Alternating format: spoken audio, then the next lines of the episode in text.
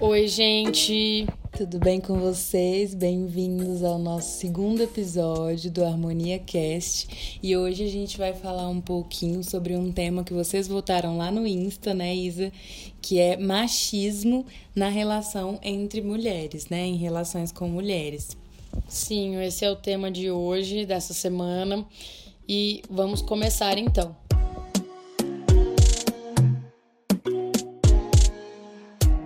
Gente, uma coisa muito importante da gente pensar quando nós vamos falar de machismo na relação entre duas mulheres, nós precisamos primeiro partir de uma perspectiva desse casal de mulheres que a gente vai tratar. Porque tem toda uma interseccionalidade que nós precisamos pontuar, né, Brenda? Uhum. A partir do momento que a gente fala, né, num casal de mulheres que às vezes as duas performam feminilidade padrão, ou um casal de mulheres que uma tem uma, uma performance de gênero mais pro gênero masculino e a outra não. Um casal de duas mulheres lésbicas negras, um casal de mulheres trans. Tudo isso, gente, existem é, diferenças.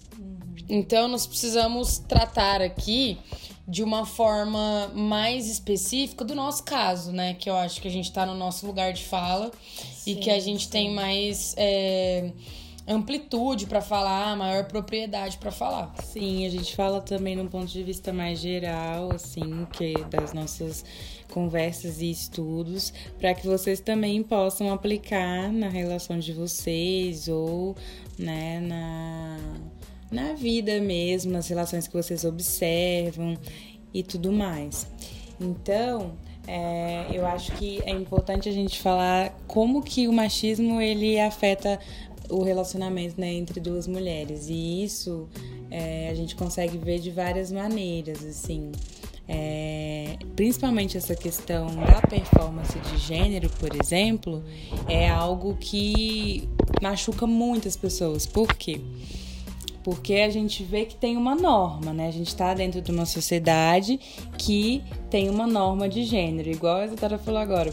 Mulheres que performam mais o gênero masculino, com muitas aspas, porque não é, é uma performance de gênero masculino, mas a gente tem regras aqui na nossa sociedade, na nossa cultura, e que tudo que foge né, da, do padrão de feminilidade que já está imposto, que é maquiagem, salto, todos aqueles acessórios e, e, roupas e cores e, e, tipos de roupas que fazem é, as pessoas julgarem como sendo feminino, né? Quando na verdade não tem nada a ver com isso. Então, quando uma mulher ela já não tem essa performance que é padrão, a gente, aí a gente já vê um, um, um, grande sofrimento porque a gente já vê um grande preconceito e, e a gente vê também como muitas vezes essas mulheres que não performam essa feminilidade elas se confundem dentro delas, né? E aí eu acho que a Isadora pode falar um pouquinho melhor da experiência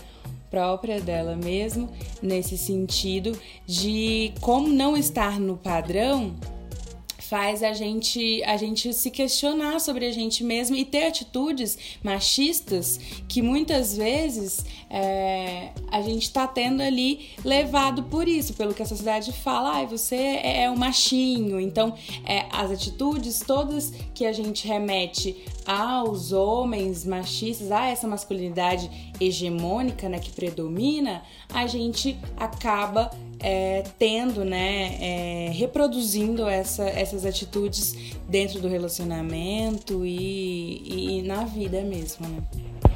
Sim, é uma coisa que nós precisamos pensar do ponto de vista de, do machismo que a gente também carrega dentro.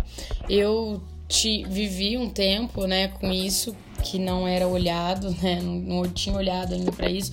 O quanto eu replicava falas machistas, né? No, no meu dia a dia, no, no meu comportamento, é, no, até nos meus relacionamentos com outras mulheres, no meu contato com outras mulheres.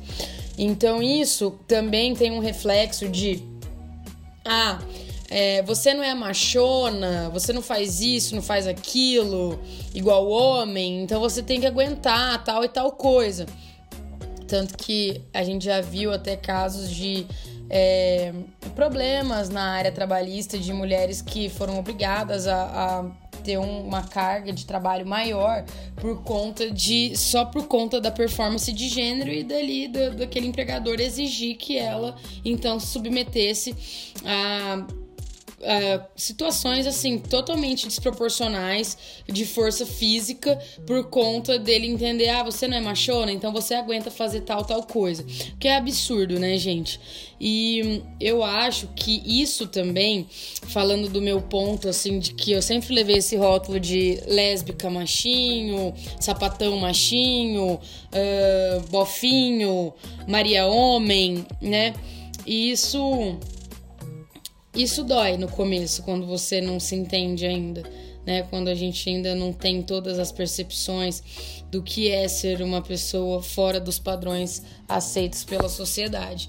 E eu entendo que quanto mais a gente se conhece, se fortalece, a gente consegue olhar para esses traumas de uma forma mais, sabe, é, de uma forma curativa mesmo, né? Que isso não impacte tanto no nosso dia a dia. E aí eu queria compartilhar com vocês aqui um artigo que a gente leu, é um ensaio, na verdade, da autora Adrienne Hitch, que ela escreveu, chama Heterossexualidade Compulsória e Existência Lésbica. A gente vai deixar o link para quem quiser ler depois aqui nesse episódio. E ela trata ali muito legal dessa questão da heterossexualidade como uma, uma instituição política que retira o poder das mulheres, né? E, do, e da heterossexualidade compulsória mesmo, né? Que a gente aprende a ser hétero. Tudo no nosso universo remete a relacionamento hétero, né? Desde a infância ali do desenho, de esperar um príncipe encantado e de ver sempre o príncipe com a princesa. E isso meio que anula o nosso olhar para outras possibilidades e até para é, a nossa própria sexualidade mesmo, a nossa orientação afetiva e a nossa orientação sexual. Sim, e a gente olha para isso, né, para essas normas, esses, esses papéis, né, como a gente é ensinado desde criança, é, que esse padrão de relacionamento é o certo e que existem papéis e que existem coisas que só os homens fazem, coisas que só as mulheres fazem. E como é violento, né, como a Isa tá falando, para para mulheres, principalmente as que não performam a feminilidade, também para as que performam é violento, mas no sentido é, de atribuir a elas, por não performar, uma, uma atribuir a elas características de é, homens que são machistas. Isso, e até aquela questão, né, que a gente ouve muito, infelizmente, é, quem é o homem da relação? Sim. Ah, mas não falta nada, duas mulheres, mas não falta nada. E isso também tem muito a ver com o falocentrismo, né? Sim. E com a questão da penetração, que se não tiver penetração, não é sexo. Sim. E atrelar, né? Mais ainda atrelar a penetração a ao homem, né? Que não tem nada a ver uma coisa com a outra. Sim. Né? Então são muito instituídos, assim, enraizados essa questão dos papéis mesmo. E isso é doloroso, acho que até pra galera hétero, que eu já ouvi pessoas, tipo, se sentindo mal com essas imposições, né? Porque, Sim, porque às vezes, por exemplo, a mulher, numa relação hétero, ela pode ter é, mais iniciativa, pode, pode ter, sei lá, características que são consideradas pela sociedade é, de, de, de homem, né? Né, masculinas, e ela tem essas características de homem hétero cis. De homem hétero. E ela não vai poder é, ser quem ela é, porque as normas, né, não permitem. Ela tem que ser assim, é. assada, ela tem que ser submissa, ela tem que. E o homem também tem que várias coisas. Tem que ser machão, tem que ser brutão, tem que pegar assim, assado, é, tem que às vezes ser um pouco cafajeste. É, porque também tem aquela crença também, né? E, e inconsciente coletivo, que, que permeia o inconsciente coletivo, que ah, é, homem que é homem fala grosso, homem não chora, e tal coisa é coisa de mulher, é, o homem que tem que pedir a mulher em casamento, isso é papel do homem. Então isso acaba por gerando muitos traumas, muitas questões. E a gente pode perceber, né, como esse padrão, essas normas, elas são violentas, porque nas relações entre mulheres a gente vê que pelo menos assim, de acordo com os nossos estudos, a nossa experiência, a maioria dos casais que a gente conhece, que a gente já ouviu contando suas histórias, é que sempre uma tende a querer ocupar esse papel justamente por causa da heterossexualidade compulsória, dessa normatividade né, que a gente tem na nossa sociedade. Então, sempre uma quer performar e buscar se, se enquadrar nesse papel do homem da relação. E aí, essas, todas essas atitudes, como a Isa falou, que são é, enquadradas aí como masculinas, de fazer o pedido, é. de tomar Isso é muito atitudes. dolorido, isso é muito dolorido, porque isso também gera bloqueios nessa, nessa outra mulher que acaba por não se sentindo digna de receber afeto. Porque, por exemplo, né, tratando agora um pouco também da, da coligação desse tema com o falocentrismo.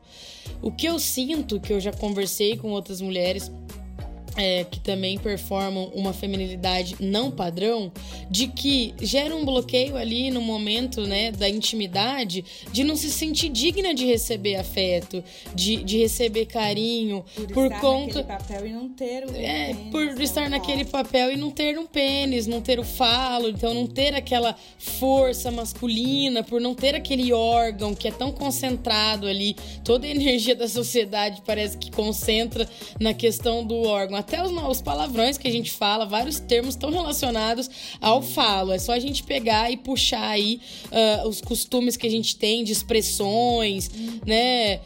Bota o na mesa. Então, Não tem. tu- não tem. É, Aí, é, não, isso, não tem tal pra fazer isso.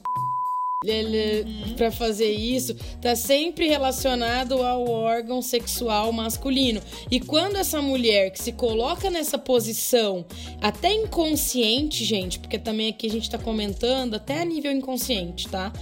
Ah, de querer se colocar no papel do homem, de estar depositado a ela um- um- uma responsabilidade que ela não precisa arcar. Entendeu? Que ela pode ser ela mesma, mas a gente se aprisiona a padrões, né? E ao inconsciente coletivo também, que é muito forte. Como o Jung já expôs bastante, né? O Carl Jung já expôs bastante no estudo dele. Essa coisa do inconsciente coletivo é meio que algo que não há como controlar. Então, essa mulher, ela não se sente digna de receber afeto, porque ela sente que o corpo dela não está pleno para isso. E acaba por viver anos ali sem se é, dar o direito de receber carinho e afeto daquela pessoa que ela ama, né? Daquela outra mulher que ela ama. Então isso é muito importante da gente falar. É um tabu na- nas relações entre mulheres, porque muitas não olham para isso, né? Para essa questão. Isso, a- assim, atrapalha, né, o relacionamento, porque impede de que as duas vivam plenamente, assim, que fluam mesmo, né, no seu jeito de ser, no, no que realmente é e que gosta de ser e de fazer, e, não- e- e ficam presos E o que faz papéis. sentido mesmo pro relacionamento. Ficam presos aos papéis dentro da própria intimidade, dentro do próprio relacionamento. É, e isso é é muito triste no fim, né? Porque gera um sofrimento para para quem está vivendo esse relacionamento e, e um aprisionamento, né? Da pessoa não querer, de, de achar que é aquilo, que a vida é aquilo. Então, de não, de não olhar às vezes para fora e de buscar um auxílio ou de fazer algum outro trabalho interno, uma terapia e procurar. re- um sofrimento, né? Porque as- essas, essas mulheres, por exemplo, elas sempre, e às vezes ficam em, em- em questionamento de o que que falta, né? Tá faltando alguma coisa. Principalmente quando são duas que performam da mesma, da mesma forma, né? Parecidas. Então, O gênero, é, o né? gênero, a- a- ali a feminilidade padrão ou não padrão. Duas, né? Performam igual. E aí parece que tá faltando, justamente por essa influência que a gente tem. do externo. norma. E também aquela coisa, ah, então a mulher que performa mais a fe- feminilidade pra- padrão é o elo mais fraco, Uhum. é o, o sexo frágil, como existe na, na questão da heteronormatividade, né? Que por muito tempo é, existiu essa lógica do sexo frágil, até surgir aí o movimento feminista que nos mostra que, que isso não é bem assim. E pra resgatar a força do feminino, que é como uma amiga nossa diz, né, que é a Rafaela, O feminino não é um gênero, é uma dimensão. E, e, e, o feminino, a energia feminina está dentro de todos os seres. Basta a gente buscar olhar para esse feminino e acolhê-lo para a gente estar tá em equilíbrio. Porque tanto homens, mulheres, pessoas não binárias têm a, a energia feminina e masculina dentro de si. Sim. Porque não se trata de gênero, de órgão genital, de nada disso, né? São energias mesmo. E eu acho que é muito importante a gente falar sobre isso, pensar nos termos que a gente está usando, né? nas expressões, nas expressões aí, até nas piadas, né? Quantas tempo. piadas estão permeadas de discriminação, de heterossexualidade compulsória, Sim. querendo sempre se relacionar ao que é é, a homoafetividade como menos, como menos digno, como algo menos valioso. Sim. E, por exemplo, também os termos, né, como a gente já falou, dos papéis, por exemplo, ativo, passivo, Isso. coisas que, que remetem a, a, a, essa, a esse padrão, a essas é. normas. Então é bom a gente refletir nisso, o que está por trás, né? A crença que está permeando o inconsciente de todo mundo, para a gente ir desconstruindo cada dia mais. E o fetichismo, né, que também envolve relação de duas mulheres, hum. que, que hum, ainda permeia, né, nessa questão também do inconsciente coletivo que as mulheres estão ao dispor dos homens. Então, duas mulheres estão ali para servir o prazer de um homem. Por isso que tantas mulheres são constrangidas a, a, a ouvir comentários de, de algum homem, tipo, ai, posso participar? Posso entrar no meio? Porque é como se aquele relacionamento não existisse. A invisibilização desses relacionamentos, de como, ah, não é um relacionamento de verdade, porque não tem um homem. E isso, gente, é algo que a gente precisa desconstruir desconstruir diariamente esse, essas crenças é, e tudo que está enraizado na nossa sociedade que não serve mais e que é cruel.